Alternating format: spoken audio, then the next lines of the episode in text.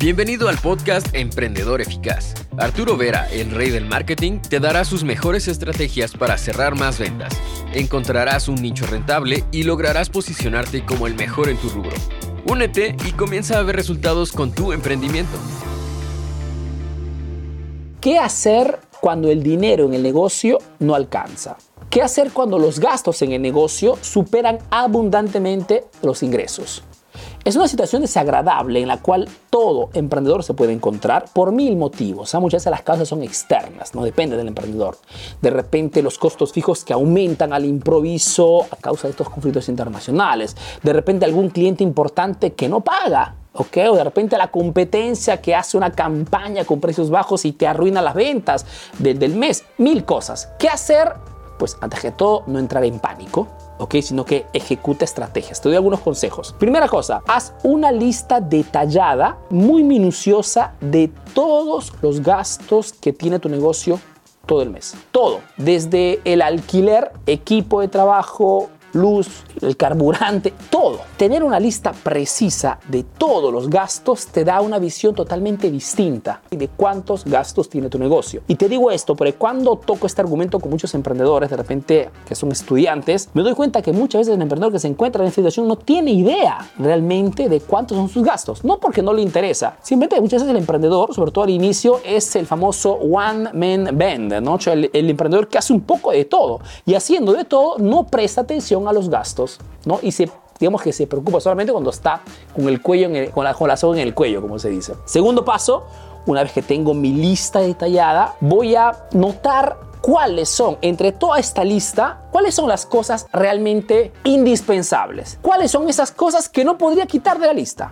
¿Cuáles son los pilares de mi negocio? Equipo de trabajo, todo el equipo de trabajo, o cuáles son entre el equipo de trabajo esas personas realmente indispensables. Muy importante esto, porque tenemos que optimizar estos gastos. Entre todos los contratos que tenemos, que pagamos, todas las membresías que tenemos todos los meses, realmente todo es indispensable, o qué cosas que realmente es vital. Es importante esto. Una vez que identificas tus pilares, sabes qué cosa podrías tranquilamente eliminar. Número 3, externaliza. Muchas veces cuando estamos en situaciones negativas y queremos optimizar lógicamente nuestro dinero en el negocio, ese poco dinero que en este momento tenemos, una cosa muy inteligente es externalizar, que significa fundamentalmente que parte de los trabajos que hacemos podríamos delegarlo de repente o a otras empresas o a otras personas que de repente trabajan desde casa, ¿ok? Para optimizar el presupuesto. Ejemplo simple, de repente la contabilidad hipotizo, ¿ah? que de repente en este momento tienes un costo porque tienes dos personas que se ocupan de hacer las facturas, la contabilidad, etcétera,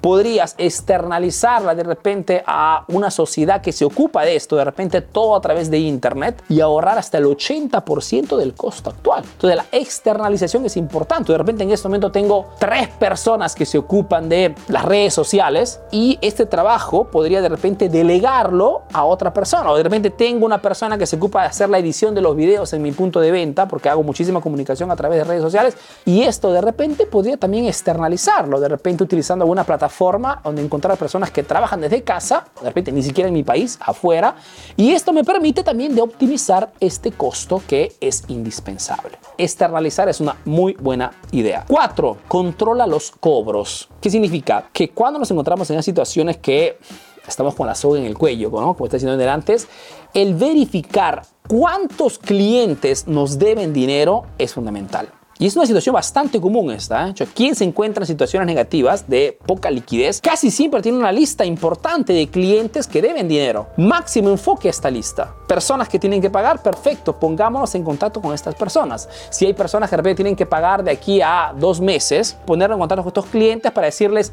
mira, si logras hacernos el pago este mes, porque estamos un poquito necesitados, te damos un descuento del 20% de lo que tienes que pagarnos. ¿Por qué? Porque esto acelera muchísimo el, digamos que el flujo ¿no? de dinero fresco para poder seguir con el negocio. Entonces, analiza tu lista de deudores, ¿no? de personas que te deben dinero y trata de optimizarlo al máximo, tratando el préstito, el, eh, digamos la entrada del, dinero, eh, mil cosas. Pero la cosa importante es que esta lista se convierta en tu flujo de ingreso inmediato. Otro, digitaliza. Lo hemos dicho mil veces que la digitalización hoy es fundamental. Si queremos realmente salir de repente de situaciones negativas a nivel de dinero, el digitalizar es una muy buena opción. Ejemplo, en este momento de repente tengo cuatro contratos publicitarios con periódicos, con revistas especializadas, con alguna radio en la zona y con de repente algún evento, una feria, algo de, de sector, puedo recortar estos cuatro, mitad de ese presupuesto y digitalizarlo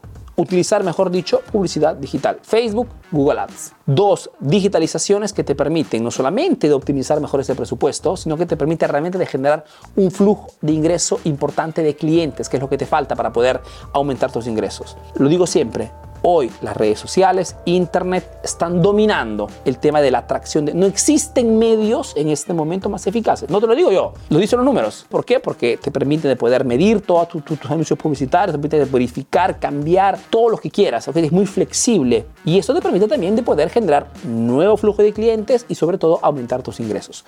Otra cosa, replantea los acuerdos y los gastos actuales. Lo que te quiero decir es que muchas veces en estos momentos es fundamental que verifiquemos todos nuestros acuerdos con estos proveedores. Si tienes un, em, un emprendimiento, tienes algún producto un servicio, seguramente tienes ¿no? proveedores con los cuales haces tratos, compra los productos o de repente ayuda en alguna parte la, del servicio al cliente. Replantea esto con estos proveedores. Explica tu situación. Si en este momento mis proveedores me dan el producto que yo revendo en alguna parte o que me sirve para construir o dar mi servicio los pago de repente en 30 días, en 60 días, hablemos con esas empresas, expliquemos nuestra situación y tratemos de, digamos, de obtener un acuerdo un poquito más, más dilatado. En vez de 30 días, lo hacemos en 90 días. Pero es importante que, mm, digamos, de alguna forma, forma limites okay, los futuros cobros que están por llegar. Estipular nuevos acuerdos. No todos estarán de acuerdo, ¿ok? Pero es importante que te muevas en esta dirección. Porque lo que te quiero decir es que si tienes un proveedor con el cual has sido siempre preciso, no, no, no has tenido grandes problemas de, de, pago, si es un proveedor inteligente, sabe perfectamente que los negocios son como la montaña rusa, ¿no? Hoy estamos súper bien, mañana estamos un poquito jodidos y, y, es así, funciona así, porque el mercado está siempre en movimiento y también nuestro, dentro de nuestro negocio todo cambia, ¿no? De repente el equipo está funcionando bien, después tiene un bajón o tiene algunos... Todo normal. Entonces, si tú te explicas esto rápidamente, es probable que este proveedor también te dé facilidades, ¿no? Y tú también puedas tener un poquito más de respiro. Y última cosa, revisa y cambia, si es posible, tu modelo de negocio. Lo que te quiero decir es que muchas veces cuando el negocio se encuentra en esa situación negativa de que los gastos superan abundantemente los ingresos, podría ser también porque tu modelo de negocio en este momento es obsoleto, no está funcionando como de repente funcionaba 5 o 10 años atrás. ¿Ok? Porque el mercado también cambia. Analiza qué cosa podemos cambiar en el modelo de negocio, qué cosa podemos cambiar en la forma de dar el producto, qué cosa podemos cambiar en la forma o en la asistencia al cliente. Podemos de repente iniciar a vender por internet, podemos de repente crear productos digitales, podemos de repente cambiar de venta uno a uno para cambiar a membresía o de repente cambiar nuestro plan de pago puede hacer mil cosas. La cosa importante es que te plantees esta cosa. ¿Qué cosa podemos cambiar en nuestro modelo de negocio para ser más eficaces? Analiza tu competencia o analiza de repente la competencia en otro país. Estamos en la era de la información. Entonces, verificar también cómo se está moviendo tu competencia en tu país y en otros países, ¿ok? Te permite tener una visión más clara. Y si hay algún modelo que está funcionando, cópialo. No hay nada de malo en copiar. Porque la copia, ¿ok? Adaptada lógicamente a tu realidad, te permite de abrir nuevas realidades. Ahora tienes nuevas estrategias para aplicar en tu negocio. Comparte este podcast para que llegue a más emprendedores como tú. Si quieres saber más de marketing, síguenos en nuestras redes sociales. Hasta el próximo episodio, emprendedor.